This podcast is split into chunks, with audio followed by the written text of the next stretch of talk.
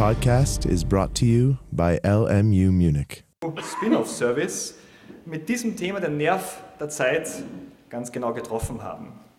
Ich muss als Volkswirt ganz ehrlich zugeben, dass ich persönlich bzw. wissenschaftlich das Thema bis vor kurzem ein wenig ignoriert habe. Erst als ich vor einigen Wochen gebeten wurde, für eine größere Tageszeitung zum Thema Crowdfunding und Crowdinvesting ein Interview zu geben, war ich auch gewissermaßen gezwungen, mich strukturierter mit dem Thema zu beschäftigen.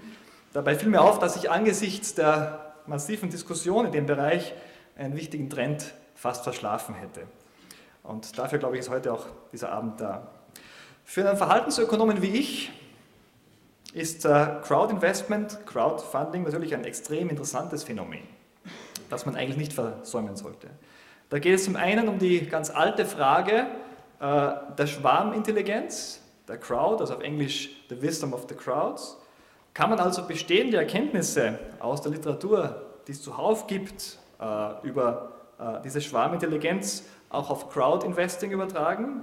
Oder ist es vielmehr so, dass gerade bei Finanzierung es zu selbstverstärkenden Prozessen kommt, anders gesagt zu Investmentblasen?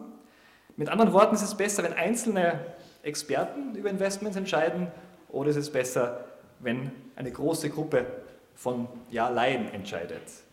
Äh, auch in der Politikwissenschaft gibt es eine Reihe von Modellen und Ansätzen äh, zu äh, der Wisdom of the Crowds. Äh, vielleicht kennen einige den Begriff Condorcet-Jury-Theorem, äh, das dazu wichtige Aussagen macht. Aber ich will nicht allzu sehr in Details gehen.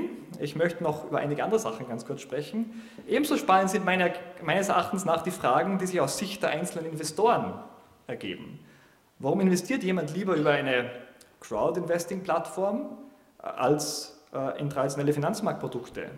Hat das mit dem Attachment zu einem spezifischen Gläubiger zu tun, mit dem Spaß an der Sache an sich oder vielleicht auch mit Überkonfidenz der einzelnen Investoren? Und wie hoch müssen dann die Risikoaufschläge für diese Investoren sein? Auf der anderen Seite die Plattformen. Die Plattformen sind selbstverständlich mehr daran interessiert herauszufinden, welche Projekte, welche Projektkategorien sich besonders für Crowd-Investing eignen. In welchen Bereichen kann man am besten Investoren aus der Crowd finden?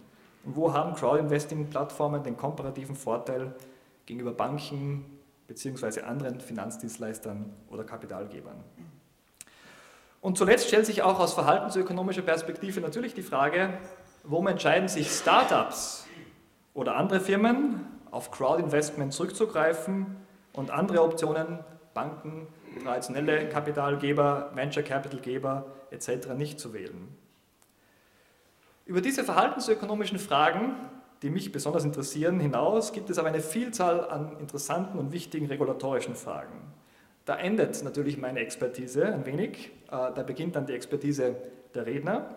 Aber ich kann mir gut vorstellen, dass diese Dinge besonders kontrovers sind. Einerseits werden ja Schattenbanken als Kern des Übels auf Finanzmärkten gesehen, oder vielen Übels, weil sie sich der Regulierung weitgehend entziehen können. Andererseits scheinen Crowdfunding und Crowdinvesting-Initiativen eine wichtige Rolle zu spielen und Funktionen zu erfüllen, die von großen institutionellen Spielern im Bereich der Finanzmärkte, Finanzdienstleistungen nicht so einfach erfüllt werden können. Es gibt also sozusagen eine Nachfrage nach diesen Produkten, nach diesen Möglichkeiten. Aber was sind Crowd-Investing-Initiativen letztlich anders als eine Bank? Und das ist ein, ja, ein, ein, gewisses, ein gewisses Spannungsfeld, das sicher heute diskutiert werden wird.